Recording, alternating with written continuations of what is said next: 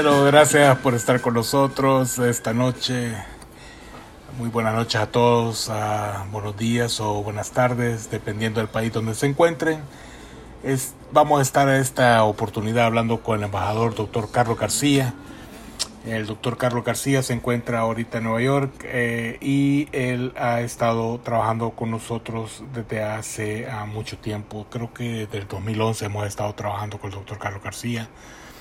Y este, en esta oportunidad vamos a estar hablando de lo que se refiere el impacto de COVID en los planes de desarrollo nacional y la adaptación estratégica a las nuevas realidades. Eh, Carlos, te agradezco mucho que estés con nosotros en esta oportunidad.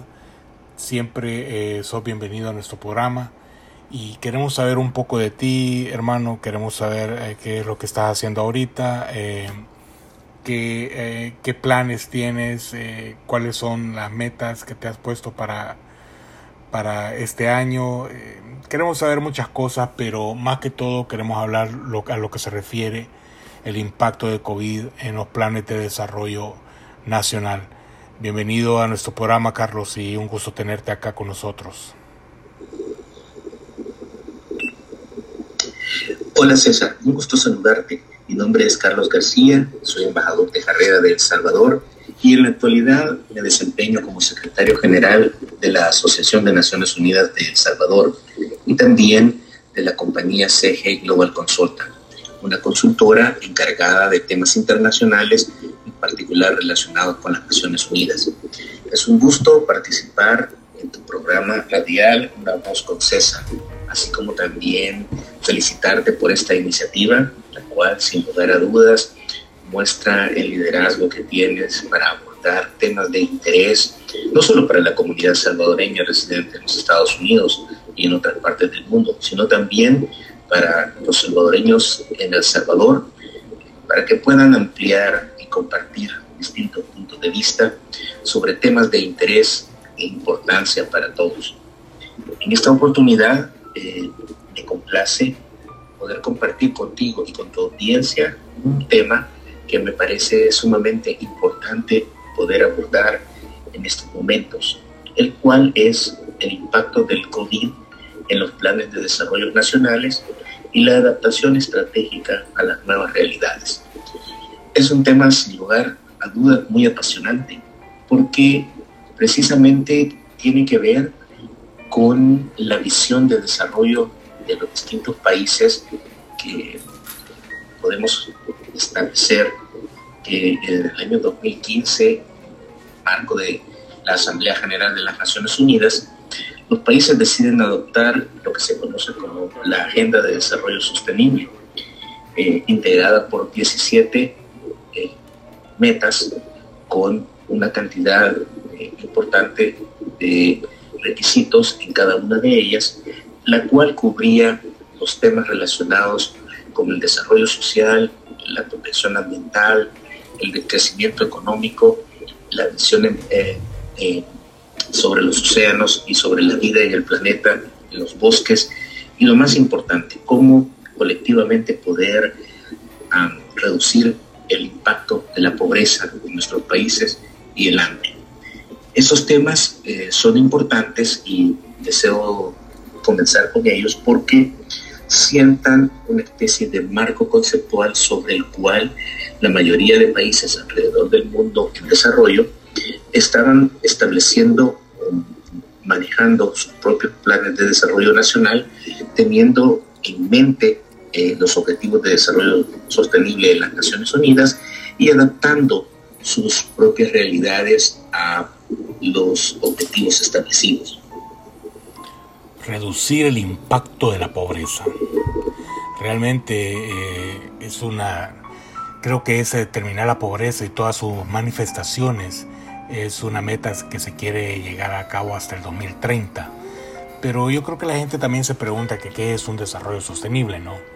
Y un desarrollo sostenible es aquello que satisface las necesidades del presente sin comprometer la capacidad de las generaciones futuras para satisfacer las propias necesidades. Es decir, esto es lo que estuvimos hablando también con el doctor Armando Bukele Catán en el 2015, que decía en vez de cortar el árbol, eh, corte las ramas del árbol y así no afecta a las futuras generaciones. Ahora, embajador, em, estuvimos hablando también en lo que se refiere al, al, desarrollo. Hubo un desarrollo eh, entre el 2000 y el 2014, eh, un periodo de desarrollo en América Latina. Em, ¿A qué se debe o a qué se debió eh, este fenómeno, embajador? Como te decía César, en este contexto es importante también tener en cuenta que para la región de América Latina y el Caribe, el periodo comprendido entre el año 2000 y el año 2014 fue un periodo de crecimiento económico y de desarrollo en la mayoría de países. Existen muchas uh, hipótesis que sustentan este crecimiento para la región en esos años en particular, pero uno que me llama poderosamente la atención es el hecho relacionado al crecimiento sostenido que venía teniendo China por varios años de un 7, 8%, 9% anual, lo cual era sumamente importante para la región de América Latina y del Caribe. La razón para que eso ocurra es porque China en su proceso de crecimiento económico y de desarrollo estaba consumiendo materia prima y muchos de los productos que se fabricaban en América Latina y el Caribe. Por supuesto, hay eh, casos eh, distintos, por ejemplo, en el caso de Brasil, eh, que producía o que tenía un crecimiento importante de alrededor también del 5 al 7% para el año 2014 y que de hecho se estaba convirtiendo en la economía líder en América Latina. Sin embargo, después de ese periodo y mucho antes también de comenzar la crisis del coronavirus, nosotros nos damos cuenta de que en ese proceso de crecimiento los países estaban eh, buscando integrar el concepto del desarrollo sostenible a sus estrategias nacionales de desarrollo. Y esto es muy importante comprenderlo porque no solamente se trataba de buscar un crecimiento desde la perspectiva económica, sino también se buscaba generar un desarrollo social que permitiera eh, reducir el impacto de las desigualdades en los grupos vulnerables dentro de cada uno de los países. Y entendemos grupos vulnerables como los niños, las mujeres, las personas adultas mayores, las personas con discapacidad y, por supuesto, los grupos indígenas o los pueblos indígenas, dependiendo de cada una de las regiones. Esto, este tema también era importante porque simultáneamente se buscaba integrar la perspectiva de protección ambiental más allá de los esfuerzos que ya la comunidad internacional había, venido haciendo en relación con el cambio climático. Y, por ejemplo, en áreas como la protección de los océanos, eh, la lucha contra la desertificación y la sequía en muchos de los países y la deforestación que por supuesto tienen un impacto enorme en muchos de los países, incluyendo El Salvador. En esa perspectiva, el hecho de que los países pudieran contemplar la cuestión del desarrollo sostenible en sus proyectos o en sus planes de desarrollo nacional era sumamente estratégica. Sí, eh, Carlos, mencionaste eh, reducir el impacto de las desigualdades en los grupos vulnerables como son en los niños, los ancianos, las mujeres y también, bien importante, mencionaste a los indígenas. Esto es cuando existe una desigualdad de resultados, pues, y esto ocurre cuando los individuos no poseen el mismo nivel de riqueza material o las condiciones económicas de vida en general pero también la igualdad de oportunidades que existe cuando los resultados de la vida dependen únicamente de factores por los cuales las personas pueden ser consideradas responsables y no de atributos desventajosos fuera de su control, es decir, eh, de género, de etnia, de antecedentes familiares, puede decir mi tío, mi tía, eh, están ocupando puestos en el cual eh, ellos no deberían de estar ahí, sino que la persona que está capacitada, ¿no? El nepotismo. Eh, también mencionaste lo que es la protección ambiental, que es sumamente importante e imprescindible. Ahora, Carlos, dentro de tu perspectiva, la crisis de este COVID-19, eh, ¿cómo es que ha impactado al mundo? Es decir, a, ¿cuál es la, perspectiva tuya con respecto a este, a este, a este tema? En este contexto, César, déjame comentar también que cuando se da eh, la situación del coronavirus, eh, no solo en China, por el, mes de diciembre, noviembre, diciembre del año 2019, eh, y en el caso específico de los Estados Unidos, para el mes de febrero, marzo del año 2020, y en los países de América Latina y el Caribe, en una fecha alrededor de marzo, abril, por la expansión que iba teniendo el coronavirus y su impacto en cada uno de los países, los planes de desarrollo nacionales que cada uno de los países en desarrollo tenía, obviamente no solamente entraron en crisis y se detuvieron muchos de ellos, y debido obviamente a los cierres y a las cuarentenas que cada uno de los países se llevaba a cabo, sino también en la lógica del desarrollo social. Por una razón obvia, que es que la gente eh, tuvo eh, que encerrarse eh, guardando la cuarentena como una forma de protegerse frente al contagio del coronavirus. Y es, déjame comentar este detalle que es muy importante para que se entienda por parte de los, ah, las personas que están escuchando este podcast, es porque si tú recuerdas, un dato que merece la pena mencionarse, en América Latina y el Caribe, el tema de la economía informal tiene un peso significativo a nivel nacional. En el caso de El Salvador, muchas um, estadísticas y, uh, algunas fuentes señalan que anda alrededor de, de, arriba del 40% de la población que vive en uh, una economía informal. Lógicamente, la economía informal está relacionada con las personas vendiendo distintos productos para sobrevivir con sus familias eh, en, la calle o eh, comerciando de una manera eh, informal, para la redundancia del término, con lo que al encerrarse o al guardar cuarentena, lógicamente la fuente de ingresos de, todos estos, de todas estas personas se cerró y ha tenido un impacto enorme. Por eso hay temas relevantes eh, que en, distintos países se han adoptado medidas de protección eh, impulsadas por los gobiernos.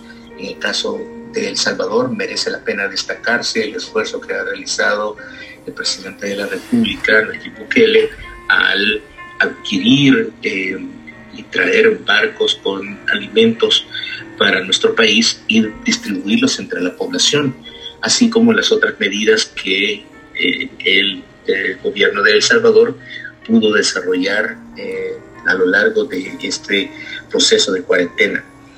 Eh, en cuanto a reducción y no pago, por ejemplo, de tarifas eléctricas, de agua, reducción, por ejemplo, de impacto en la salud desde la creación y mejoramiento de la red hospitalaria del país, la, creación del Hospital El Salvador, eh, en fin, una serie de acciones eh, que si tú lo ves y lo pones en perspectiva, lo que muestra es un esfuerzo sistemático, en el caso del gobierno de El Salvador, por mantener eh, un, un nivel de protección social que permita a estos grupos vulnerables, más a la gente que se vio más afectada eh, como parte de la economía informal al perder sus trabajos y fuentes de empleo eh, por eh, los efectos que temas como la, la, hambruna pueden tener en nuestro país. En fin, dicho esto, merece la pena, antes de cerrar este capítulo destacar también que si bien la economía informal eh, no solamente es la que mueve las economías la mayoría de los países, en el caso de América Latina, como lo mencioné al principio, sí tiene un impacto significativo. Lógicamente, la economía formal, por otra parte, también ha sufrido un impacto devastador como consecuencia de la cuarentena porque las empresas también han tenido que cerrar muchas de ellas y en perspectiva el, proyecto o el proceso de recuperación económica se ve realmente a largo plazo. Me gusta, Carlos, que has mencionado la economía informal en América Latina porque la gente vendiendo en las calles se cierra por la cuarentena y obviamente el impacto es enorme. Eh, obviamente porque está aniquilando al comerciante pequeño y mediano nivel. Eh, por ejemplo, las tienditas, los salones de belleza, las oficinas dentales, de construcción, plomeros, etc. Ah, y por supuesto la economía formal, el cual es el impacto también es relevante. Aunque te voy a decir de que yo sí le apuesto a le apuesto a los pequeños negocios porque siento que son una fuente imprescindible de la economía. Eh, ya que los meganegocios no son innovadores y pueden crear recesión y hace que la economía no crezca con rapidez. Pero creo que ese espacio es para otra oportunidad. Eh, Carlos, ah, ¿cuál es el impacto? Ah, ¿Cuál es el impacto del COVID eh, en, el, en, las áreas económicas de los, de los países? Eh, ¿Cuál es el, el, tú crees que es el impacto del COVID acá en diferentes áreas? En relación a esto, César, es importante ahora entrar un poco en materia en cuanto a el impacto, por supuesto, del COVID en el plan de desarrollo local. Obviamente, por los hechos mencionados anteriormente, podemos observar que impacto significativo y con una proyección de mediano a largo plazo para la recuperación no solo de los niveles eh, económicos previos a la situación del COVID en muchos de los países en América Latina y el Caribe y alrededor del mundo, sino también eh, el hecho del el impacto global que el COVID ha tenido en industrias estratégicas significativas para muchos países. Solo deja mencionar de mencionarte como ejemplo el tema del impacto del COVID en el turismo. Eh, para poner unos datos estadísticos de conformidad a las Naciones Unidas, la industria turística a nivel mundial representaba alrededor del 12% del Producto Interno Bruto mundial. Eh, hace unos eh, cinco años atrás y con una tendencia a ir aumentando cada año ese porcentaje. Es decir, la industria turística que conlleva una serie de negocios grandes, medianos y pequeños, y que no solo incluye destinos turísticos en cada uno de los países en, desarrollo o en todos los países alrededor del mundo, sino también otras industrias conexas, como por ejemplo las aerolíneas, eh, los hoteles, el transporte, público, la renta de vehículos, en, fin, eh, otras, eh, los restaurantes, eh, el arte, la cultura, conectada también con la actividad turística a nivel mundial, ha sufrido un impacto enorme. Esa es solo una de las industrias. Por supuesto, hay muchas otras industrias que también se han visto afectadas en este proceso. Pero como un ejemplo para ilustrar eh, a nuestros oyentes en este programa especial, deseaba destacar el tema del turismo. En el caso de El Salvador también es relevante porque eh, si bien el gobierno de la República, mediante el Plan Cuscatlán, ha establecido eh, una serie de metas para los próximos cinco años, el turismo jugaba un papel central en esa estrategia y en ese plan de gobierno. Cabe recordar, por ejemplo, los esfuerzos que se había estado llevando a cabo por nuestro país en relación a la idea y el proyecto Subsidy, que había comenzado a despegar muy bien, eh, posicionando a El Salvador no solo en competencias internacionales de surf, sino también había generado expectativas relevantes en el caso, por ejemplo, de la visita eh, del gobernador de California a El Salvador, y con la idea de hermanar de alguna manera los esfuerzos que se hacen en El Salvador junto con el estado de California en materia de surf. Y es este tipo de relación establecida entre diversos gobiernos que sin lugar a dudas tiene un impacto significativo en eh, el COVID actualmente. Sí, Carlos, este también este me acuerdo cuando estuvimos en el 2017 en las Naciones Unidas que me invitaste para el, lo que se refiere al turismo con la República Dominicana. Ahí me di cuenta realmente de el impacto realmente que el turismo puede tener en un país y cómo se ha desarrollado la República Dominicana y cómo podemos aprender de ellos. pero dentro de todo este espectro negativo del COVID, Carlos, eh, el impacto pudiese ser eh, realmente positivo también. ¿Tú que has tenido experiencia en esto? En relación a este tema, César, merece la pena también destacarse que si bien el impacto del COVID ha sido desastroso y enorme en la mayoría de países alrededor del mundo. Ya hemos visto el impacto negativo que tienen industrias estratégicas a nivel mundial como es el turismo eh, y los negocios conexos a este. También es importante destacar que eh, el COVID también ha creado oportunidades para desarrollar nuevos negocios. Sin lugar a dudas, toda la industria eh, de las comunicaciones mediante el uso de Internet el desarrollo eh, de programas eh, y las comunicaciones 2.0 eh, son sin lugar a dudas un ejemplo importante de cómo las industrias pueden repensarse, verse desde una perspectiva distinta y tomar ventaja de ciertas ventajas competitivas que se tienen. Ahora bien, este tema es muy importante también porque la tecnología, si bien es, una fuente fundamental en el desarrollo de estas industrias, conviene recordar que para el caso de muchos países en desarrollo, incluido El Salvador, nuestros países o estos países invierten muy poco en investigación y desarrollo. Es decir, las patentes o los avances tecnológicos que se están obteniendo en distintas áreas no son o no son parte de la creación de la investigación y del desarrollo de nuestros países, sino que tiene que comprarse obviamente a países desarrollados, eh, los Estados Unidos, la Unión Europea, China, eh, incluso Rusia, eh, pero no, nuestros países no tienen una, una, una cultura fuerte para invertir en investigación propia.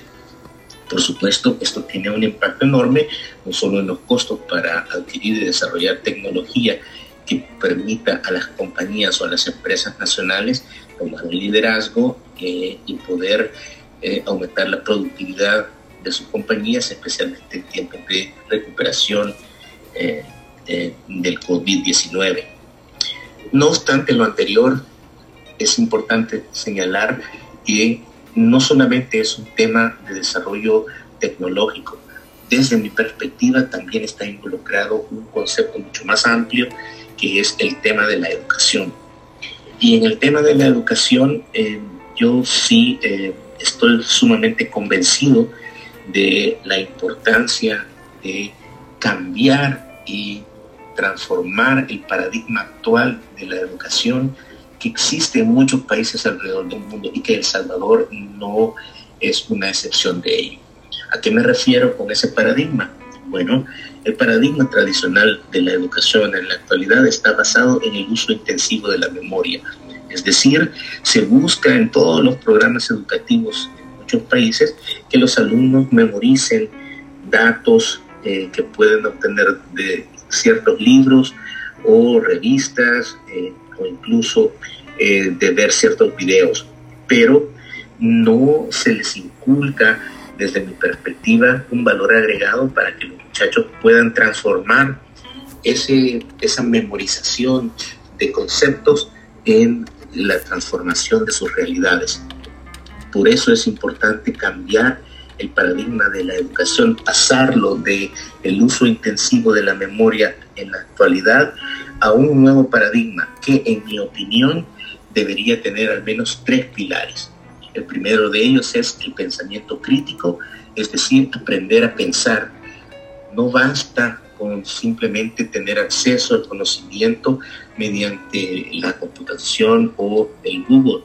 se necesitan desarrollar criterios eh, para que la persona pueda definir por sí misma qué está, qué, qué está bien, qué está mal, qué puede adaptarse o no a la realidad que tiene frente a sí para poder transformarlo. El segundo pilar es lo que yo llamo aprender haciendo, es decir, desarrollar una serie de habilidades físicas en la escuela que le permitan aunar el concepto de aprender a pensar mediante la identificación de soluciones reales a sus problemas concretos. No me refiero a problemas académicos en su escuela, sino a los problemas de sobrevivencia de su comunidad a la cual se encuentran eh, inmersos. En el caso de El Salvador, pero en muchos casos de países en desarrollo, que es el tema de la pobreza y cómo superar esos niveles de pobreza desde la educación. Y el tercer pilar, desde mi perspectiva, que es el, emprender, el emprendimiento o el emprendedurismo, es decir, cómo los jóvenes pueden aprender desde que están en la escuela a monetarizar o beneficiarse de todas las actividades que puedan desarrollar en la escuela, cómo convertirlas en una actividad empresarial. No una, una actividad empresarial académica, sino práctica, que les permita ganar dinero y generar recursos desde ya para poder transformar su economía eh, familiar en una economía comunitaria mucho más fuerte. Sí, Carlos, este, me gusta que hayas hablado de la tecnología, nuevos negocios, comunicaciones, la internet, la importancia de la educación. Eh, hablaste de tres pilares, pensamiento crítico, aprender haciendo y me parece que hablaste del emprendurismo. Estoy de acuerdo contigo porque no hay que memorizar este, el pensamiento crítico, de análisis y es indispensable la práctica de la teoría tiene que ser implementado y el ímpetu en el emprendurismo es realmente indispensable.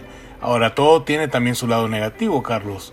Eh, por ejemplo, me estás hablando de emprendurismo y en el segundo bloque también me hablaste de, de, las, de los uh, grupos vulnerables que son, por ejemplo, los indígenas. Eh, entonces, eh, algo paradójico porque cuando se habla de emprendurismo mucha gente deja sus pueblos para irse a la ciudad a trabajar en tecnología y realmente abandona a los padres en sus pueblos y entonces se van perdiendo el, lenguaje de esa área y se van perdiendo realmente lo que son las tradiciones del pueblo y por ende eso afecta. Es cuestión de, de, la globalización y del capitalismo, pero eh, sin duda es un camino a escoger. Con la tecnología, por ejemplo, también esta ahora encuentras más profesores en la internet dando clases de yoga, ejercicio general, persona, personal trainers eh, en cocina y hasta en música. Y estoy también de acuerdo con lo que se refiere a la investigación y al desarrollo. Si no se invierte en ello, se destina a un país a convertirse en un estado fallido. En la entrevista pasada tuvimos al ingeniero Mauricio Olivares hablando de la importancia de la educación en la implementación del TEC móvil en El Salvador y que pudiese ah, llevarse a cabo en Centroamérica como un medio alterno a la preparación de la población en diferentes áreas de la educación hacia ellos y eso realmente es indispensable. Ahora Carlos, ¿me podrías ah, dar tú una, un análisis general, Carlos? Un análisis general con respecto a esto? Como te comentaba anteriormente, César, estos tres pilares, aprender a pensar, aprender haciendo y el emprendedurismo, son fundamentales para integrar en un nuevo paradigma de la educación en El Salvador y en muchos otros países en desarrollo. Ahora, la pregunta estratégica ahora es cómo relacionamos esta idea de este cambio de paradigma en la educación y que tenga un impacto en el desarrollo de los planes nacionales o en la adaptación estratégica a las nuevas realidades. Y este es un tema muy importante porque pone de cara al futuro inmediato del desarrollo de El Salvador y muchos otros países. Como han podido apreciar, eh, uno de los impactos del COVID-19, sin lugar a dudas, fue el que la gente tuvo que guardar cuarentena. Es decir, que eh, frente a un eh, escenario de crisis sanitaria en todo el planeta, la sociedad tuvo que refugiarse por un tiempo y adaptarse a ese nuevo, a, ese cambio producto ah, del coronavirus. ¿Qué quiero decir con todo esto? Quiero decir con todo esto que el virus ha venido para quedarse. La idea que tenemos algunas personas de que el virus eventualmente lo vamos a poder combatir con vacunas que pronto estarán accesibles en el mercado es una ilusión. El virus ha venido para quedarse. Por supuesto, las vacunas van a contribuir probablemente a, disminuir el número de muertos eh, que han podido vacunarse y de alguna manera prevenir eh, también el impacto que tenga este virus en la población. Lo que no va a ocurrir es el regreso a la forma tradicional de la, cómo las sociedades eh, entendían el distanciamiento social y la necesidad de tomar medidas sanitarias eh, importantes como el uso de mascarillas o lavarse las manos constantemente. Eso es, ha venido para quedarse. Ahora, ¿esto cómo o qué impacto tiene en el desarrollo de planes nacionales? Yo pienso que el primer impacto es en cambiar la mentalidad que tienen los gobiernos respecto a este tipo de crisis. Fíjate, por ejemplo, lo siguiente. la crisis anterior al COVID-19, que también tuvo que ver con virus, el SARS, se desarrolló en el año 2002 en China y en Singapur. Es decir, eh, que estamos hablando aproximadamente de Ah, de unos 18 años eh, de diferencia entre la, crisis generada por el SARS en China y Singapur en relación al COVID.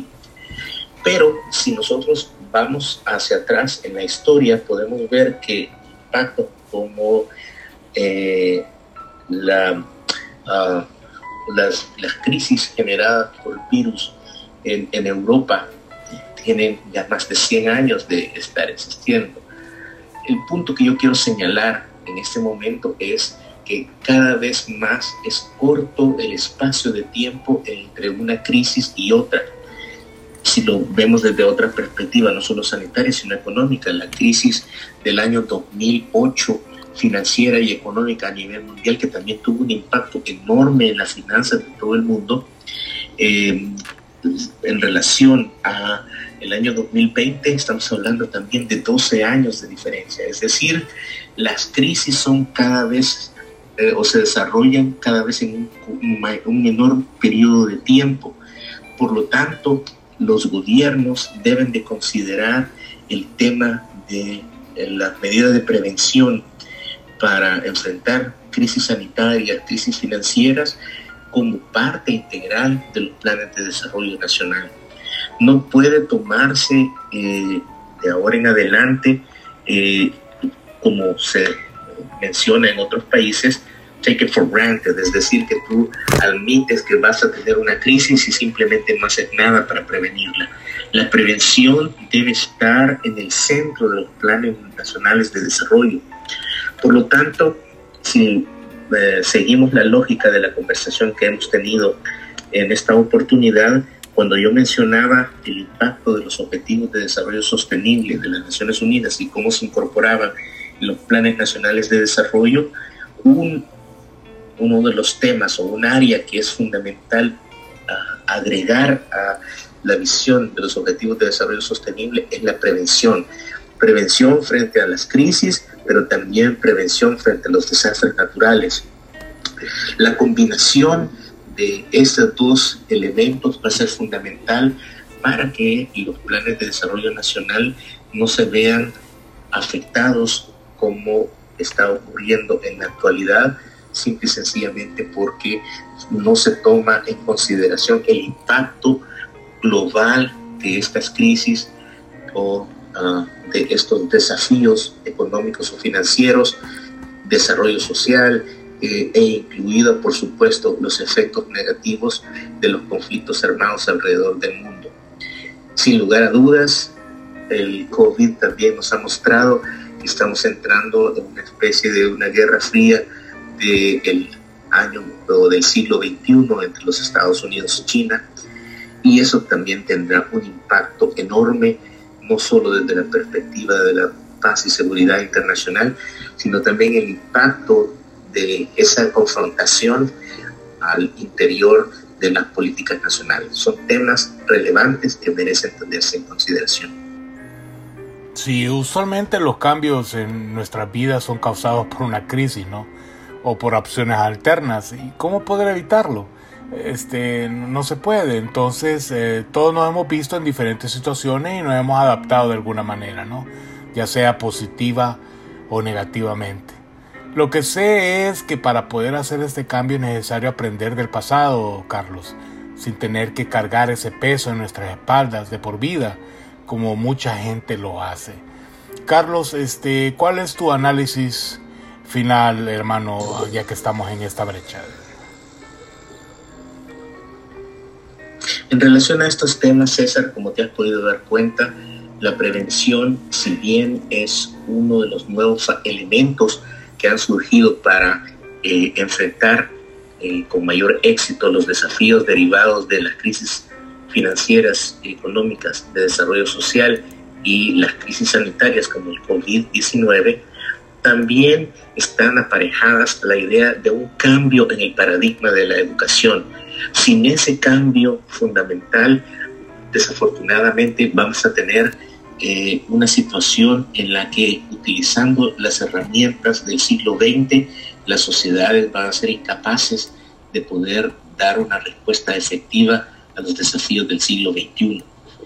La educación, como ya lo hemos visto, la salud eh, pública es un área estratégica que los gobiernos deben de redoblar sus esfuerzos, no solo para aumentar y mejorar la infraestructura en clínicas, hospitales, sino también para avanzar en, el tema de la prevención. Es decir, en la salud pública también debe hacerse un esfuerzo por incluir el concepto de la prevención eh, más que el de la medicina curativa. Ahora, esto significa, por supuesto, un cambio en la forma de vida de la población. Eh, reducir el consumo de comida chatarra, aumentar eh, el ejercicio o motivar a que la población haga ejercicio, eh, se reduzca el consumo del azúcar y de las bebidas gaseosas, de los licores, en fin, una serie de elementos que por supuesto la población, al escucharlo de esa manera, no necesariamente va a estar satisfecha o de acuerdo en que sean las mejores medidas, pero sin embargo debe hacerse un esfuerzo no solo de parte del gobierno, en el caso de Salvador, sino también de toda la sociedad civil de las organizaciones del sector privado, porque al final de cuentas, el esfuerzo conjunto de todos estos actores relevantes es lo que va a permitir que los países puedan retomar eh, o adaptarse estratégicamente a esas nuevas realidades. Significa también que la forma de hacer política en los países debe cambiar. Es un imperativo seguir utilizando la forma tradicional en la cual el predominio de los partidos políticos es eh, el que determina eh, los beneficios que puedan obtener los financistas de ellos, es simple y sencillamente imposible de mantener en el tiempo debe ampliarse y democratizarse aún más el acceso al poder, el acceso a los medios de comunicación, que por cierto merece la pena destacarse que el programa tuyo, Una Voz con César, es una contribución enorme también a estas ideas de cambio y de readaptación estratégica frente a las nuevas realidades, porque da una luz eh, por donde avanzar eh, en los próximos pasos. Por lo tanto, yo eh, invito a todos sus oyentes a repasar este video y este audio, por supuesto, y sobre todo a tener en cuenta la necesidad de impulsar esta serie de cambios que van, sin lugar a dudas, a contribuir a mejorar la vida eh, de nuestros ciudadanos en una eh, situación o un, momento post coronavirus.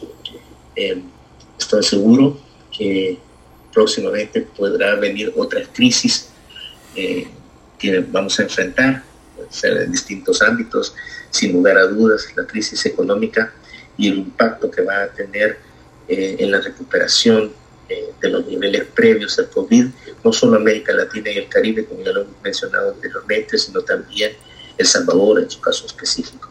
Pero es importante, por, por lo tanto, que eh, llevemos estas, estas ideas frescas que permitan transformar la realidad de nuestro país mediante acciones concretas. el nivel o el aumento en el nivel de conciencia de cada uno de los ciudadanos es fundamental. No es posible que sigamos haciendo lo, lo mismos o queramos resolver problemas actuales del siglo XXI con herramientas del siglo XX. Se acabó. Eso es eh, imposible de mantener. Así que los invito a que eh, piensen, a que sean proactivos y a que pongamos en marcha esta serie de ideas. Un gusto estar contigo, hermano, y un saludo cordial a todos tus, a todos tus oyentes. Se te agradece, Carlos, el embajador doctor Carlos García, desde Nueva York, y el análisis del impacto de COVID en los planes de desarrollo nacional y la adaptación estratégica a las nuevas realidades. Como parte final quiero mencionar las palabras claves de este programa que ha sido desarrollo sostenible, desigualdad en grupos vulnerables, protección ambiental, la importancia de los pequeños y medianos negocios, la tecnología, la educación en la internet, adaptación, cambio de mentalidad y hay que ser positivos. Eh, para despedirnos también me gustaría que escucháramos eh, eh, un pequeño clip de Joe Biden eh, en la convención demócrata. La tenemos muchachos. Eh, a ver, póngamelo ahí para que la gente escuche lo que Joe Biden dijo, ¿ok?